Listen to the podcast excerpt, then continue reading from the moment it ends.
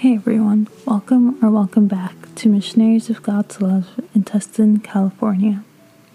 Today's topic is God only manifests in us when we are weak.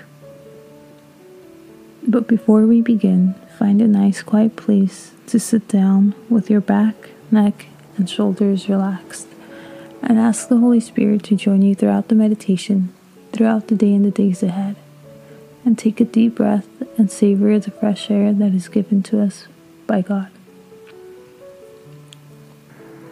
Before God uses us, he has to purify us. Moses had to be purified before he became God's prophet. Abraham, too, had to be purified before God used him, just like many other prophets and followers of God, Jesus included.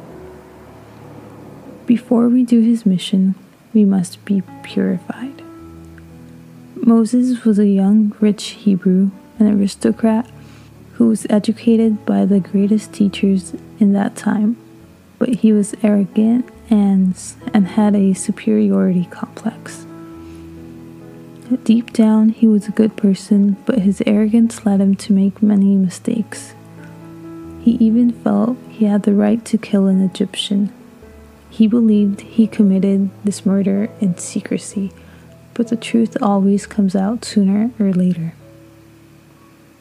Sin always has consequences. People believe that if they sin in secret, no one notices, but the first one to notice is God, and sooner or later, everyone else will too.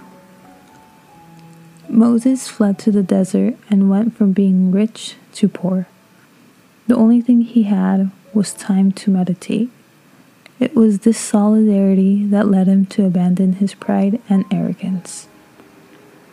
This is what many of us will have to go through in order to finally react and save ourselves from the path we were originally on. When we are at our weakest is when we have a stronger bond with Jesus.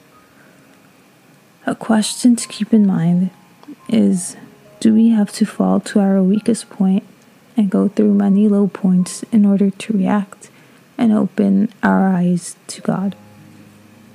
As we end today's prayer, say, Speak to me, Lord, for your servant is listening.